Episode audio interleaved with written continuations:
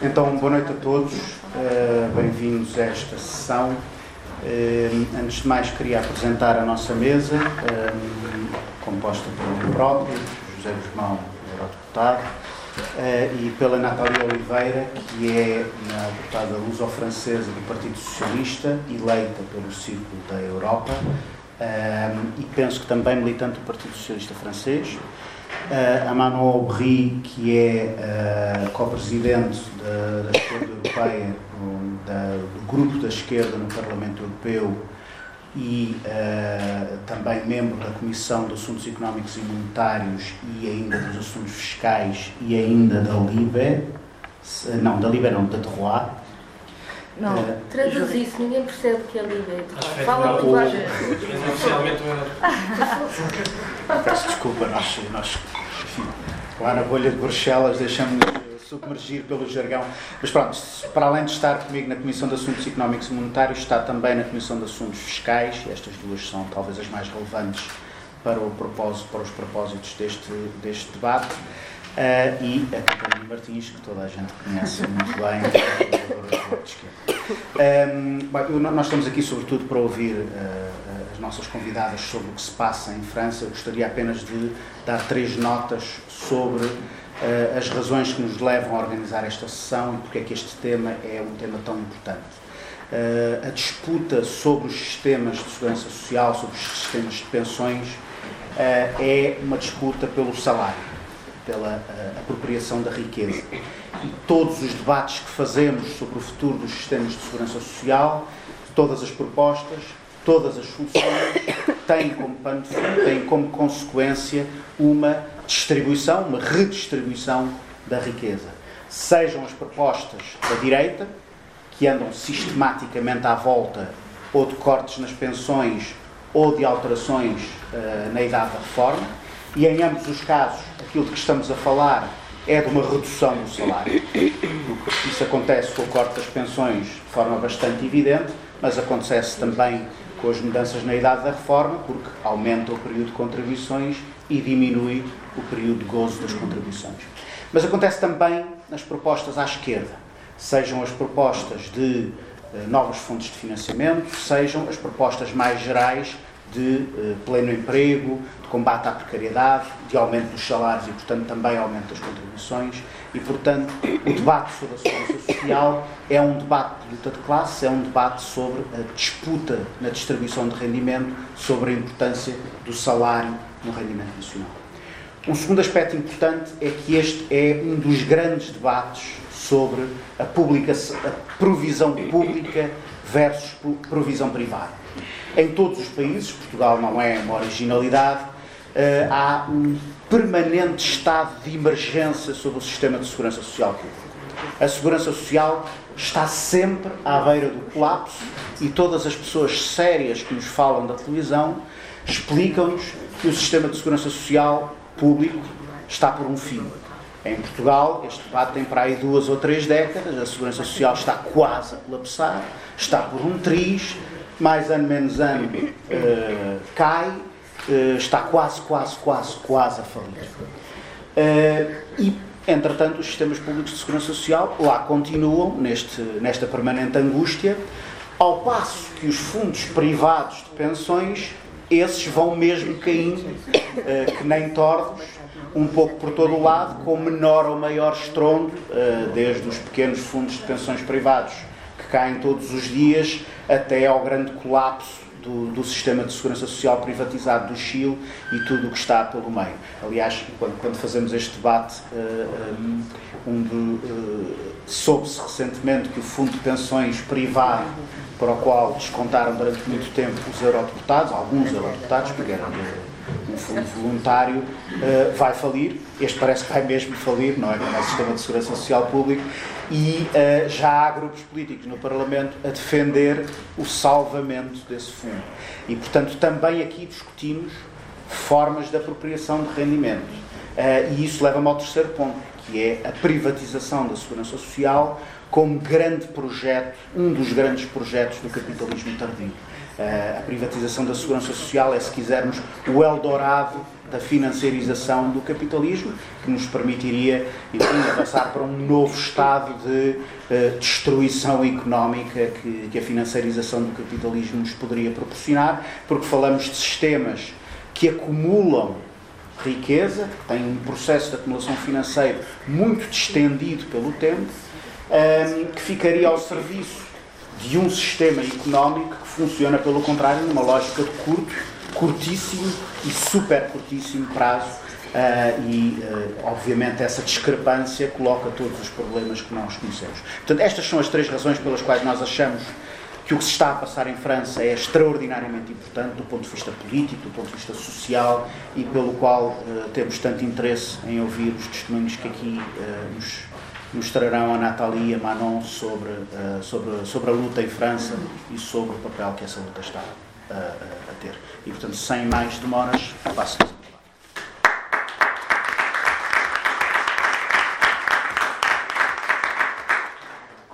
Antes de tudo, muito obrigada pelo convite uh, que foi feito pela deputada Catarina Martins e muito agradeço a vossa presença e ter aceito eh, uma socialista, nem só portuguesa, também francesa e com uma história um bocado, um bocado especial, mas de certeza que haverá algumas perguntas sobre o assunto e o, o, significado da minha presença hoje à noite.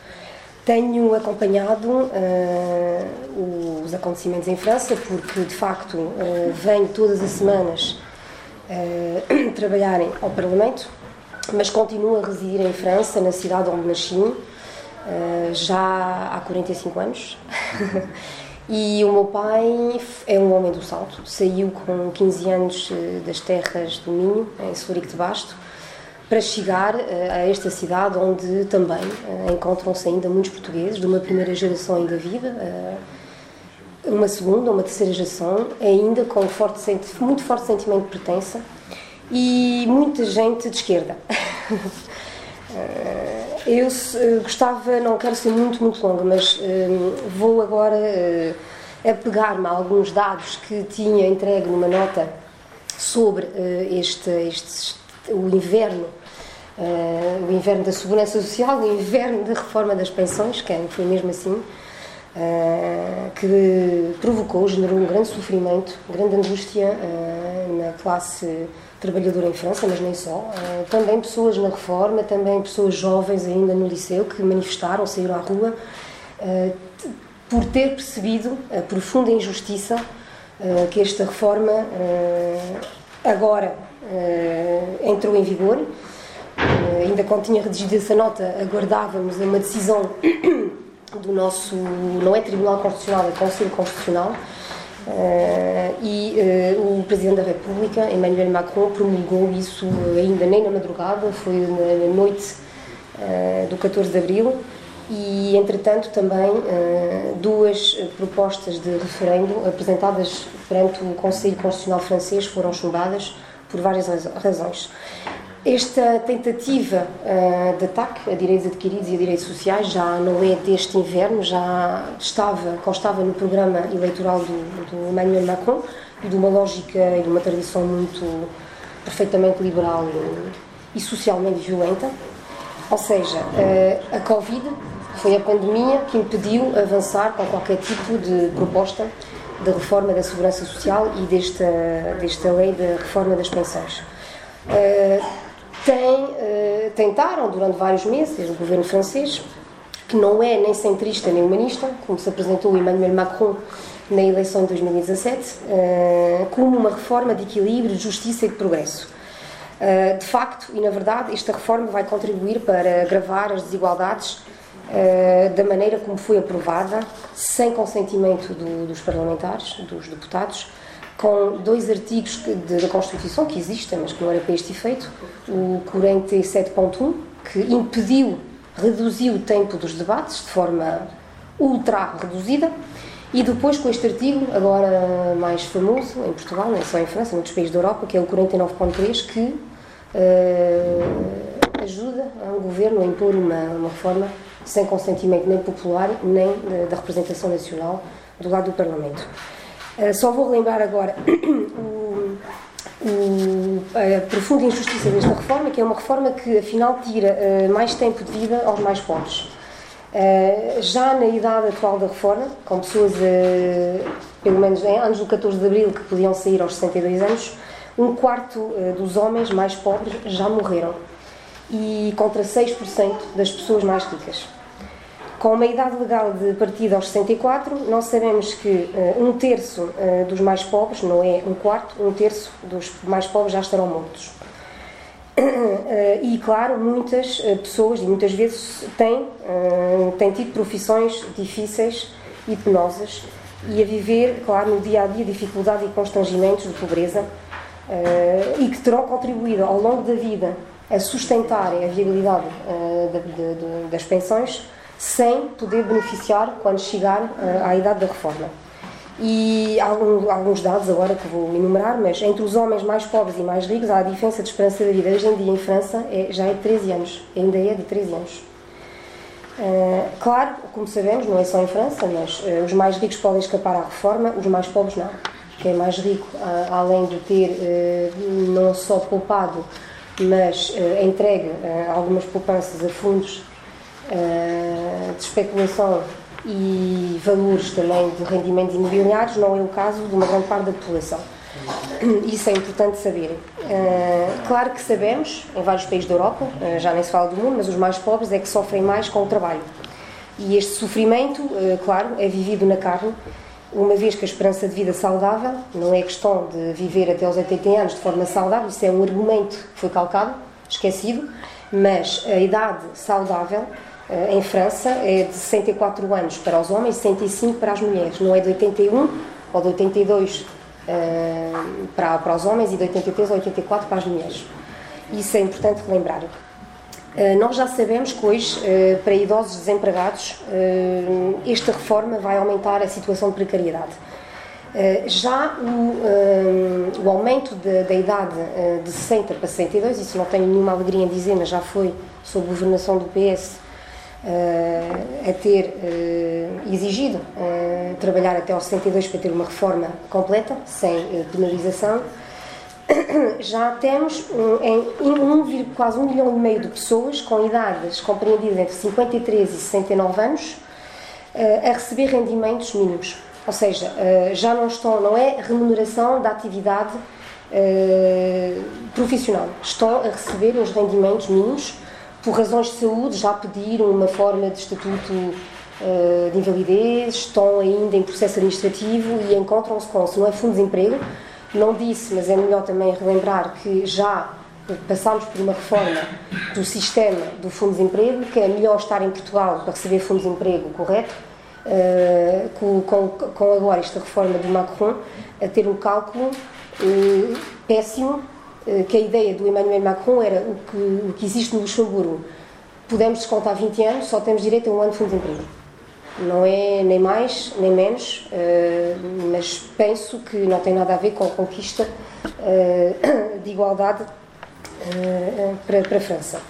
E já sabemos também que só estes dois anos, de ter passado os 60 anos aos 62, encontramos com 150 mil pessoas a ter pedido para ficar nesse estatuto de precariedade, sem rendimentos do trabalho, sem fundo de emprego correto e muitas vezes com esses rendimentos mínimos a demorar uh, às vezes até 3 anos.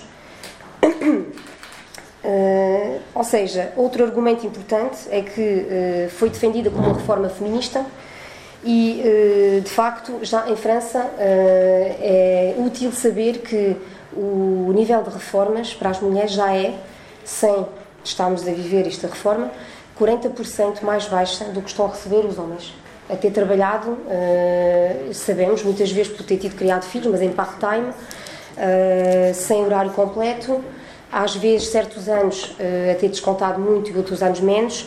Esta reforma ainda vai penalizar mais a situação que estava em vigor até hoje. E depois, um outro argumento de profunda injustiça, que é a questão fiscal.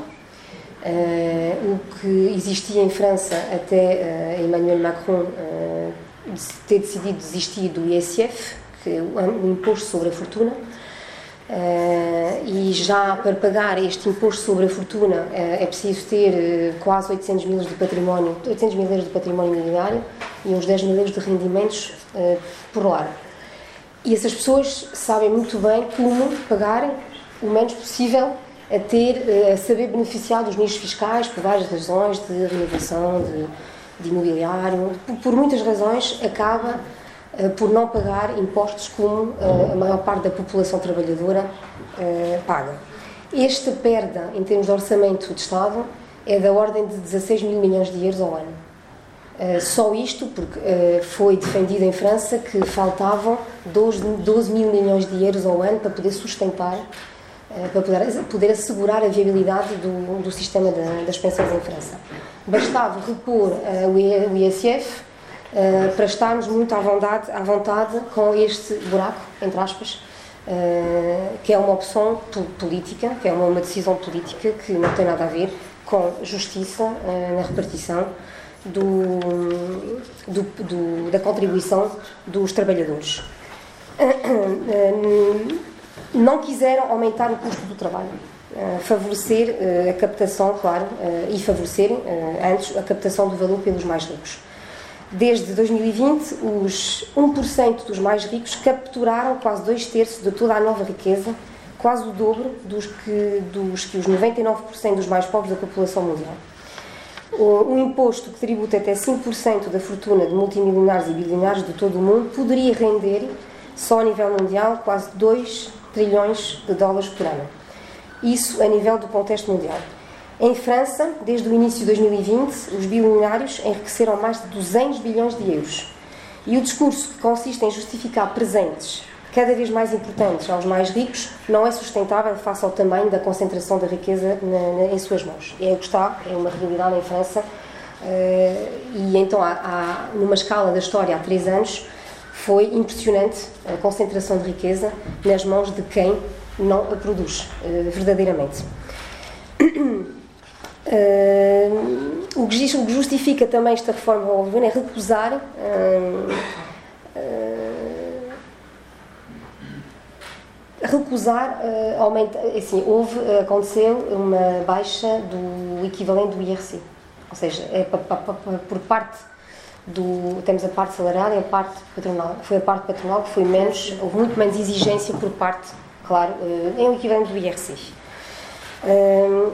Cabe ter também muita atenção sobre o impacto potencial da reforma das pensões, tornando mais difícil uh, a reforma sem penalização, ou seja, com esta reforma agora em vigor, uma grande parte da população trabalhadora vai ficar penalizada por não conseguir, em termos de saúde, de aguentar estes dois anos a mais e continuar a apoiar um sistema de capitalização que representa quase 251 milhões de euros em ativos para umas poupanças que não têm nada a ver com o sistema público de distribuição da riqueza e, em particular, para, as, eh, para o financiamento das pensões.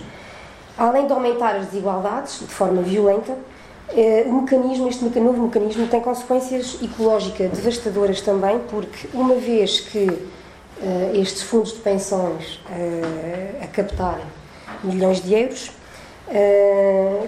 continuam, e nós sabemos de forma maciça, em, em, investir em combustíveis fósseis e em nenhum compromisso sério na relação ao cumprimento de acordo, do, do Acordo de Paris, por exemplo. Ou seja, enquanto a parte do lucro cabe às empresas, no valor acrescentado criado pelo trabalho, após a distribuição não cessou de aumentar e tornou-se cada vez mais urgente agir para reduzir as desigualdades. Não foi o projeto de sociedade e o projeto eh, de conquista eh, de progresso em França. O que eu queria dizer é que já tivemos eh, momentos de grande tensão e de grande manifestação em França contra propostas de governo, nomeadamente no que diz respeito às reformas. Já foi o caso em 95 com o Jacques Chirac, em 2006, que tinha a ver muito mais com propostas para a juventude que recusou, já tivemos também uma ideia da democracia e do respeito pela democracia muito mais forte e muito mais respeitada em França do que nos últimos meses. E estou a pensar no Jacques Chirac, que acabou por desistir desta reforma das pensões e acabou numa dissolução da Assembleia da República que deu maioria ao Partido Socialista do Lionel Jospin em 97. E naquela altura ele disse uma frase que resume bem o espírito também francês, de contestação, mas que não se podia mudar um país com reforma sem os franceses, ou seja, sem o seu povo, não há forma de fazer mudanças. Ou seja, há três episódios e até, até a promulgação de, de uma lei a ser abandonada por motivos de respeito uh, perante a democracia e uma maioria uh, de franceses opostos uh, à proposta de reforma do governo. o que explica, não é só impopularidade básica, mas uma forma organizada e foi um momento único de união também dos sindicatos e de uma base popular a ter ocupado, a ter saído às ruas e a ter defendido uns direitos adquiridos que eles pensavam adquiridos, que foram dos anos ameaçados e que estão agora uh, francamente calcados por um governo que já conseguiu impor uma reforma do Fundo de Desemprego, já conseguiu impor uma reforma das pensões injusta e que não acaba por aí, porque ainda está agora a preparar uh, outros, uh, outras propostas esmagadoras do ideal da conquista de igualdade e do gosto do amor, até diria, pela igualdade do povo francês.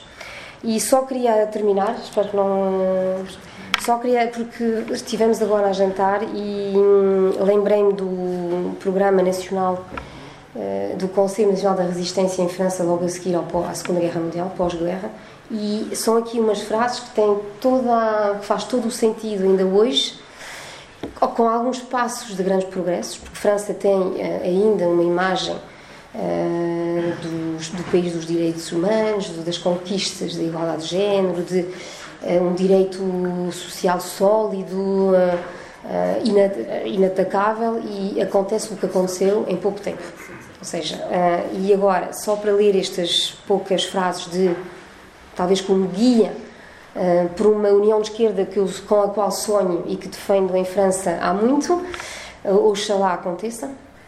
E sobre estas bases comum, pelo menos que sei que partilho com a Manon, e é o seguinte: uh, um, a defesa da instauração de uma verdadeira democracia económica e social, uh, evitando as grandes fidelidades económicas e financeiras da direção económica, o regresso à nação dos grandes meios de produção o fruto do trabalho comum, as fontes de energia, as riquezas do, sub, do subsolo, das companhias de seguro e da, do, dos, dos grandes bancos. O direito ao trabalho e o direito ao descanso, um ajuste importante dos salários, um plano completo de segurança social, visando assegurar a cada cidadão os meios de existir, de existência, em todos os casos onde não estiver em situação de os, de, os, de, os assegurar próprios. Uma reforma eh, permitindo aos velhos trabalhadores de acabar uma vida dignamente. Isso chamou-se o programa dos dias felizes. É o que desejo em cada país da Europa e, claro, pelo mundo inteiro. Aguardo perguntas mais pormenorizadas e peço desculpa pelas fraquezas ou pelas pausas ou pela forma pouco académica ter apresentado isso, mas sabendo vem de uma militante uh, e de uma família e de, um, de, uma história muito trabalhadora, entre aspas, apesar de, é verdade, ser formada.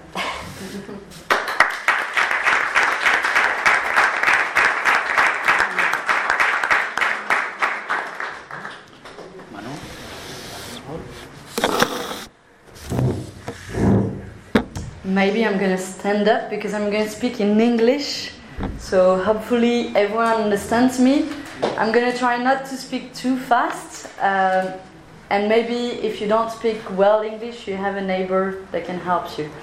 Um, and sorry that my Portuguese is not that advanced, uh, but Jose has a has a, a, few more months to, to train me in, in Portuguese. Um, I really want to thank Jose for the invitation. Thanks Bloco, thanks Katarina for the invitation. Um, because I know when you see the images in France, one might ask, what's going on in this country? I know here the pension is 67 years old, and you're like, why? Why are you revolting yourself? For what? 64 years old. Well, you French people, you're always unhappy. well, guess what? We have a welfare system. And I know this becomes an exception in Europe, but we have a welfare system that works. We have a welfare system that is balanced. We have a welfare system that allows, or should I say, that allowed to redistribute wealth. And that's precisely what we're fighting for. And I want to come here with the strength of the mobilization that is going on in France. I'm 33 years old, and that's the biggest demonstration I've ever seen, the biggest social movement I've ever seen in my life.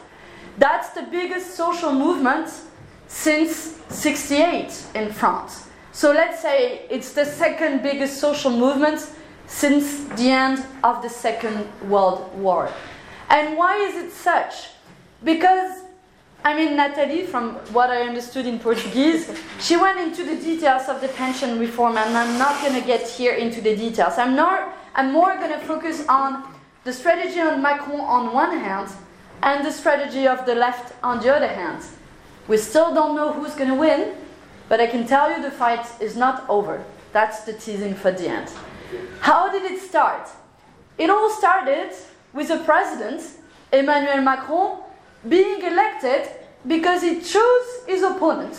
It was much easier to fight against the far right because he can, he can present himself as, you know, he's the representative of democracy than against the left. So with Jean-Luc Mélenchon, we missed the second round of the, elect- uh, of, uh, the, the presidential election for just 0.5%. 0.5% that we missed and Marine Le Pen came to the second round. And then Emmanuel Macron was elected, so it was, well, I've been elected on that program. But he forgot that he's been elected against Marine Le Pen, that part of the left has been voting for him against their will, and part of the left even against the far right, they don't want to hear anymore about Emmanuel Macron because he's been, over the last few years, the president of the rich. And because Emmanuel Macron basically doesn't care about the unions, doesn't care about the opposition, doesn't care about democracy, he's been like, all right, I'm going to introduce my reform no matter what's going on in the country. Is not been listening the unions. We've got eight unions in France, more or less progressive. All of the eight trade unions are against that reform. He's been refusing to invite them and to have social dialogue. Then next, he's been forcing through his reform in the National Assembly. So you know France, it's that nice, very democracy. It's, as you said, the country of the French Revolution, the country of the French Declaration of Human Rights. But it's that country where you elect members in the parliament, but the president can decide, well, the parliament, I don't care, and I can get my bill adopted without a vote. Welcome to the Fifth Republic of France. It's called Article 49.3. It's been using that already a number of times, more than 10 times, and he's been using it for the most important reform of that mandate. The result is, I'm not going to go into the details because he's been using even more other articles of the Constitution to limit the debate in the National Assembly and in the debate and in the Senate. The result, that bill has been adopted without the vote of the National Assembly. Katarina, you will tell me if that's possible in your country. And we tend to give democratic lessons to a lot of EU countries for good reasons, but sometimes we should look at what's going on in our country. So let's say that was the first part of the story. The second part of the story is, of course, this has triggered the biggest social mobilization over the last decades, as I was talking about. And it's been a first demonstration, a second, a third, a fourth. Now we've been, we've had uh, 12 national days of mobilization. Every time with more than 1 million, 2 million, even 3 millions of people going down the streets. And for sure, for people, when you're on strike, it's the same here, you don't get your salary. Inflation is targeting everyone in, um, in France as well, but nevertheless, it's been a very big and large strike. And of all sectors, interestingly, for the first time, it's been a big strike of garbage collector. So all of a sudden, you know, the very rich areas of Paris, they were so unhappy because there were a lot of garbage in the streets. Well, the people you usually don't see because you know they collect the garbage usually at night. That those people were gonna pay the minimum salary. Those people you usually, you know, die a few years after they get retired because the average um, age, uh, or the average, uh, I don't know how you call that in English, sorry. Uh, exactly. Well, you speak English better than me. The life expectancy is lower in those people. And all of a sudden, the rich people, they were like, but it's very dirty in Paris. Well, that social movement has also made visible the invisible, the one that are doing the work and that you don't see until they go on strike. And those people, they've been doing one of the longest strikes that they've uh, ever done in, in the history of social movements as well. So here comes our movement National Days of Mobilization. Strike in some specific uh, sector. But then repression started. The first mobilization, it was nice. We all had, you know, posters talking about pensions. We were singing in the streets. But then Macron felt that he was started to lose. Because the reality is that 80% of the French population is opposing that reform.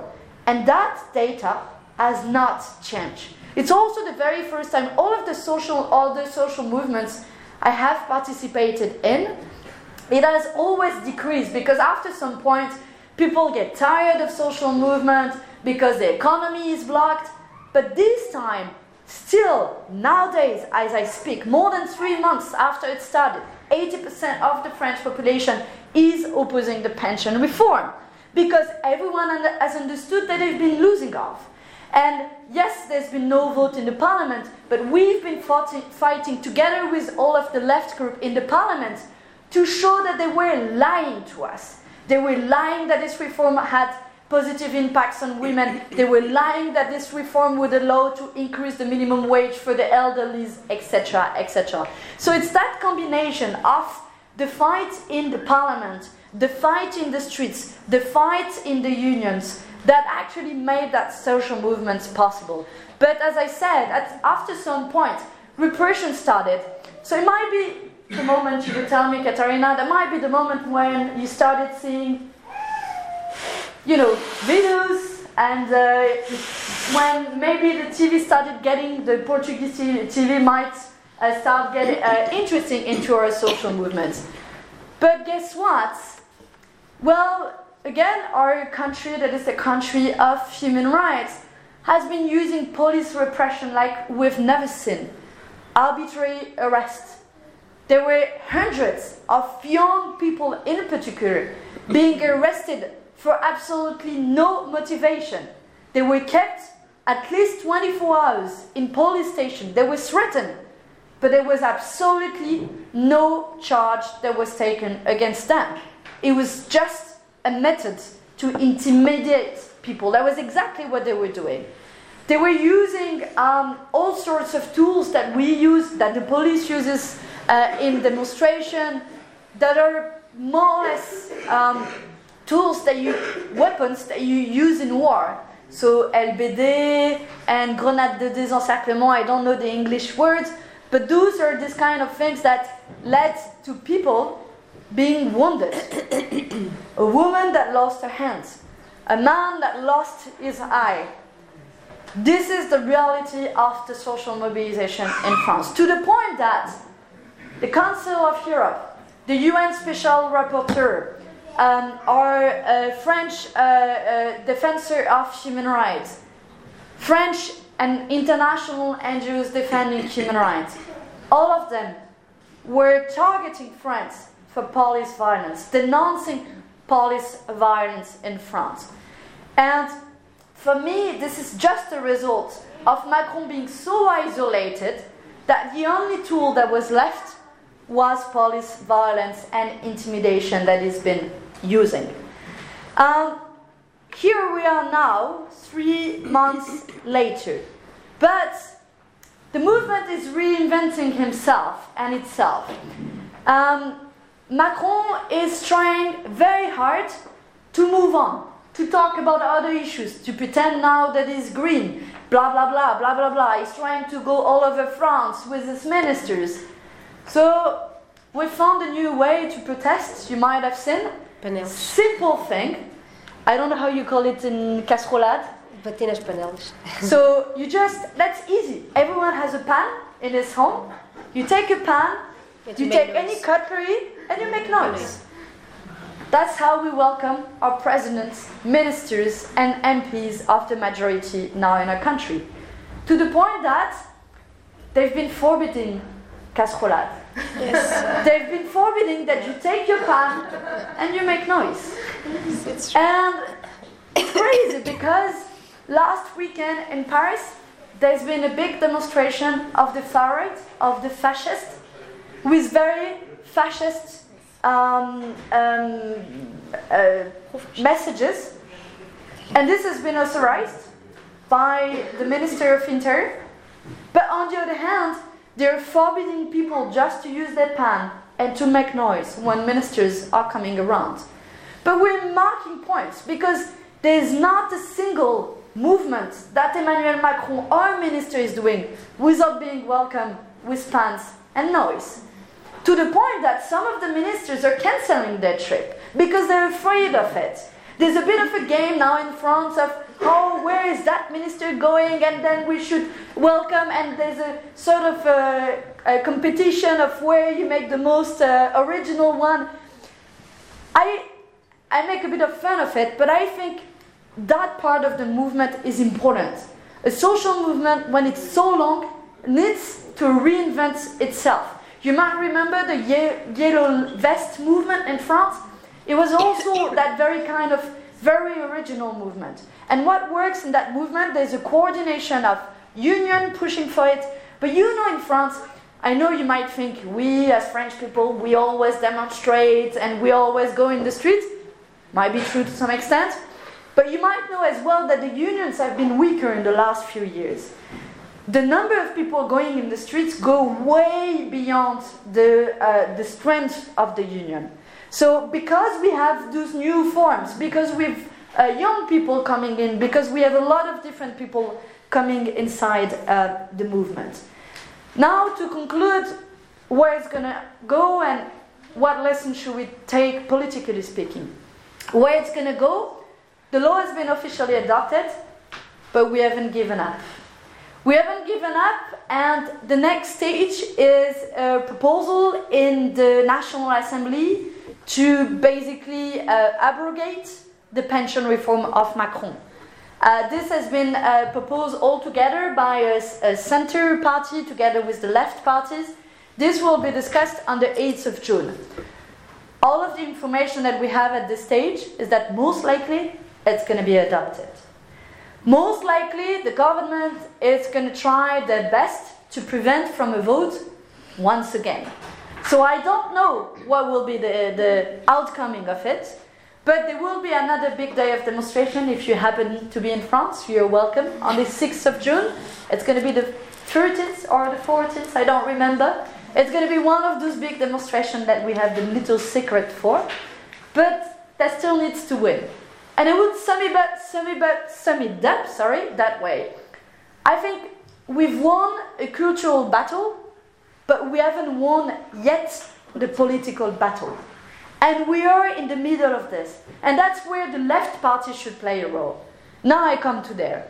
you know, um, if you would have told me a couple of years ago, when I was elected for the first time in the European Parliament in 2019, that I would sit together next to the French Socialist Party, well, maybe I would have laughed.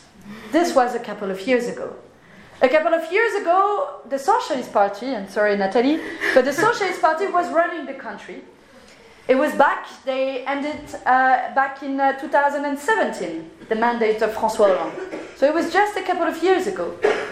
But because they've been cheating on people, people have been disappointed.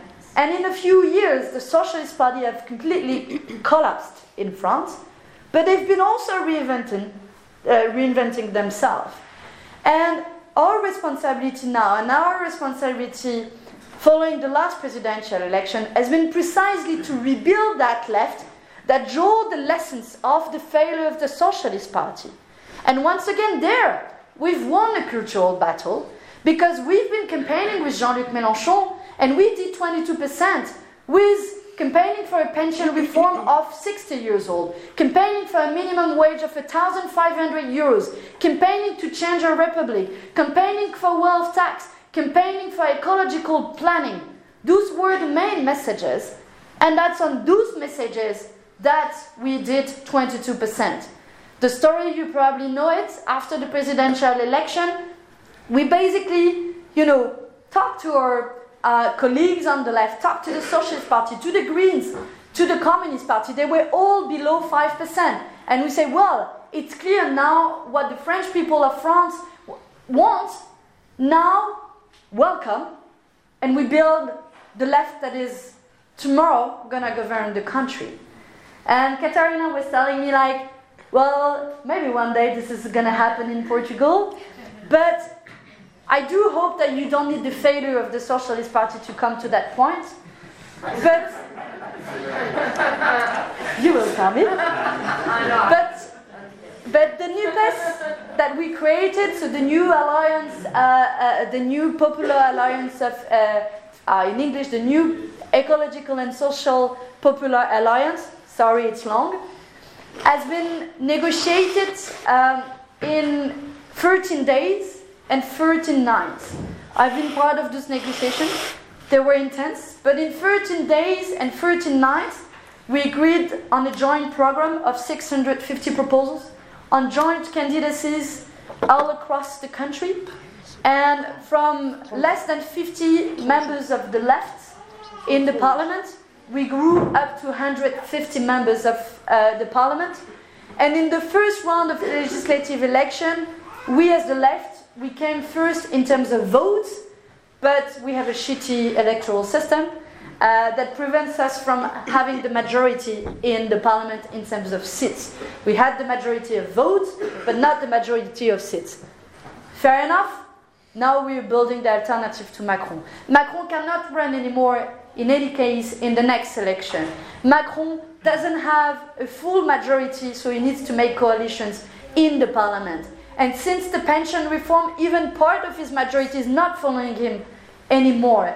With four more years to go under that mandate, and Macron is blocked, Macron doesn't manage to get his law adopted in the parliament, so maybe there's going to be early election. In any case, with the left alliance that we've created, now it's clear where, uh, let's say, the balance is. The balance is on the side of the radical left, but we've been welcoming the other parts of the left for tomorrow, I hope, govern the country and finally listen to the people who've been demonstrating for months in the streets and finally get back for, to a pension age where people can leave their retirements, take care of their children, um, get involved into politics get involved into association, and that's the society we're living on. And um, I do hope that sooner or later this is going to happen. But uh, there's a lot to build on that social movement, and I do hope that uh, this will help uh, further all across the European Union. I do remember when I was elected for the first time in the European Parliament, someone told me, look at Italy. The left is collapsing, France is next. We've showed that it's possible to reverse the trend, and I do hope that that trend is going to be reversed all across the European Union and with our friends here in Bloco. Thanks very much.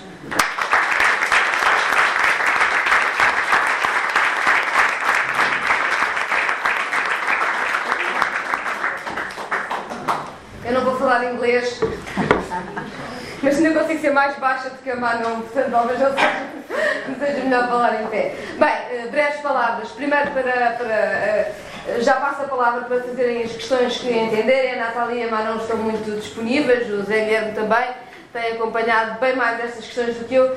Queria dar três notas. Uma sobre as nossas convidadas hoje para vos dizer que a Natália Oliveira é a primeira vez que nós temos na Assembleia da República uma imigrante de segunda geração que está a representar a comunidade portuguesa. E independentemente das divergências que temos com o Partido Socialista, que são muitas, não é sobre isso a sessão, eu devo dizer que acho que ela tem feito um trabalho magnífico em todos os comentários televisivos a falar em nome de quem trabalha em França e de quem tem os trabalhos mais duros em França.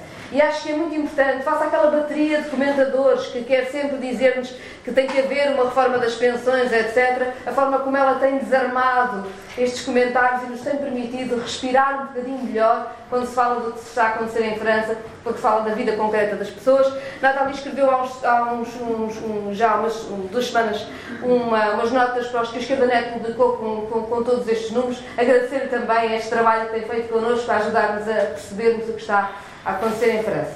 E agradecer à Manon ter vindo o trabalho que ela tem uh, feito extraordinário. Ela, para além disso, tem a tarefa, para, lá de todo o trabalho que tem feito, tem a tarefa mais ou menos impossível e que tem cumprido de uma forma brilhante de liderar o grupo parlamentar europeu de que o Bloco de Esquerda faz uh, parte de, com uma combatividade extraordinária numa relação de forças que não é nada fácil no Parlamento Europeu. Segunda nota nós, quando os ouvimos, percebemos muito que isto tem a ver connosco. Ou seja, nós sabemos como as pessoas se reformam, e em Portugal ainda mais tarde, numa idade em que já não conseguem gozar a reforma. E como quem é mais pobre tem uma menor esperança de vida e uma esperança de vida com qualidade de vida, com saúde mais pequena e é, portanto, particularmente penalizado com estas mudanças. Sabemos mais Sabemos que dizer que a reforma é aos 60, quase 67 anos em Portugal é, na verdade, mentira. Porque, como a Nathalie também disse que acontece em França cá ainda mais, tanta gente vai para o desemprego de longa duração quando chega a determinada idade, porque pura e simplesmente o, o seu trabalho não é uh, possível com aquela idade. O que quer dizer que condenamos as pessoas a cortes imensos nas pensões. A reforma aos 67 anos é para alguns Muitos são simplesmente condenados ao desemprego ou a reformarem-se antecipadamente com grandes cortes. Conhecemos essa realidade aqui também. Conhecemos também a realidade das mulheres terem pensões mais baixas. Por toda a desigualdade em toda a sua vida laboral, quando chega a reforma, a desigualdade é ainda maior. Sabemos que isto é assim aqui. Também sabemos que muitas vezes nos mentem sobre os números da Segurança Social para nos tentarem dizer que não é possível suportar um sistema de pensões que é de facto mesmo com todos os problemas, o mais seguro que se pode ter. Um sistema de solidariedade intergeracional, um sistema público, um sistema que é sustentável, se fizermos esta coisa que é básica, de obrigarmos a que quem ganha mais contribua para o sistema. E, portanto, conhecemos também as armadilhas do discurso laboral em Portugal contra o sistema de pensões. E queria dizer-vos uma coisa: o que está a acontecer em França é importante para toda a esquerda na Europa, e já vou à segunda questão, mas mesmo sobre pensões, ainda só para acabar, sobre pensões, o governo português criou um grupo de trabalho para eh, pensar a sustentabilidade da segurança social. Eu não creio que tenha sido para pensar a sustentabilidade da segurança social. Temo que tenha sido para uma outra coisa. Para fazermos mais um abaixamento dos nossos direitos no que diz respeito a uma segurança social pública e é por isso que se este debate, neste momento, ainda está fechado em Portugal, ele aí vem. Preparemos-nos para com ele, com todos os argumentos que temos, e aqui temos connosco quem nos ajuda nesses argumentos. Do ponto de vista do debate político, há também um outro fator que nós em Portugal conhecemos ainda de forma diferente. Assim como Macron foi eleito contra a extrema-direita, também temos um Partido Socialista que afirma todos os dias que é no combate à extrema-direita que se define sua permanência no poder, quando depois, na verdade, as políticas económicas não são de esquerda. Pelo contrário, cavam as desigualdades sociais que levam ao crescimento da extrema-direita. E há dados, e dados que foram divulgados esta semana, que são muito elucidativos do que é esta economia predadora. Porque, como aqui foi dito, nós não estamos a falar de pensões. Nós estamos a falar de salários. As pensões são isso também. Isto tem a ver com salários, tem a ver com política de rendimentos, tem a ver com o tipo de economia que temos e como se redistribui a riqueza que existe. E qualquer um de nós terá visto as notícias de como a economia portuguesa está a crescer e ter-se a perguntar, mas a crescer para quem? Por quem vive do seu salário vê cada vez menos. Os dados do emprego, aliás, em Portugal são assustadores. Porque diz que há mais emprego, é verdade, mas reparem, há mais emprego mal pago. Chamam-lhe o não qualificado, detesta este nome. É só uma boa forma de dizer que se vai pagar menos. O que tem crescido em Portugal é o emprego de baixo salário. Mas os dados diziam, ainda há pouco tempo divulgados pelo Instituto Nacional de Estatística, que desapareceram 100 mil empregos para pessoas com licenciatura. Mais uma vez, deixemos as qualificações de lado. O que está em causa é que estão a desaparecer os empregos que têm salários médios ou um pouco acima da média. E só há empregos com muito baixo salário. Temos um país que se está a especializar numa economia de baixo salário, em trabalhadores de mão estendida, em que é muito bom para quem é de fora vir e ter uma mão de obra barata para ter acesso ao que quer, desde que não ganhe um salário português. Esta é a economia que está a crescer. E não há nenhuma bravata contra a extrema-direita que combata a extrema-direita em Portugal ou em nenhum sítio do mundo se não se combater na política económica as desigualdades e se não se respeitar o salário. E essa é também algo que vemos no, quando nos falam em França, no que está a acontecer cá. Há uma terceira dimensão, e queria acabar com isto, estamos aqui sobretudo para as ouvir, que é sobre a luta. Estamos num momento diferente, seguramente. Mas a luta concreta. A luta que não é sobre se é, deve ser este partido o governo ou outro. Mas a luta concreta e o ativismo concreto que põe em cima da mesa o que é que nós queremos construir. E essa luta só a esquerda a pode fazer.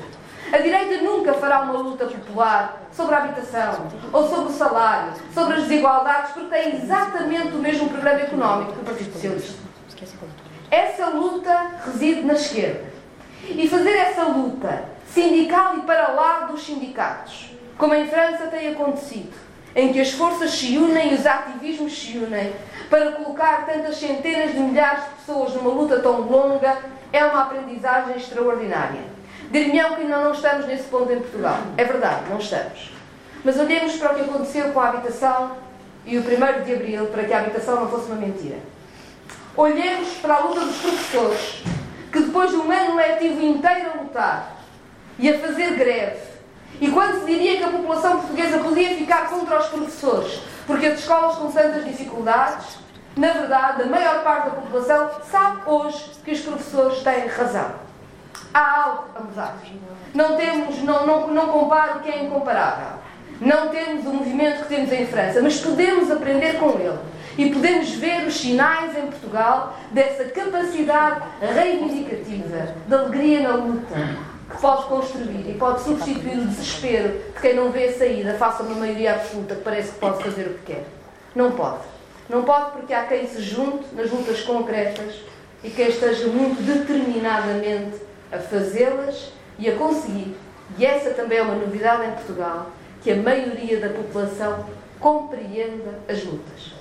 Há uns anos seria impensável ver reportagens de televisão sobre greves nos transportes, utentes desesperados e a dizerem, mas eu percebo que eles têm razão. E agora vê-se. Há uns anos, em 2019, António Costa decidiu criar chantagem de crise política em Portugal, pondo a população contra os professores. Agora não conseguiria.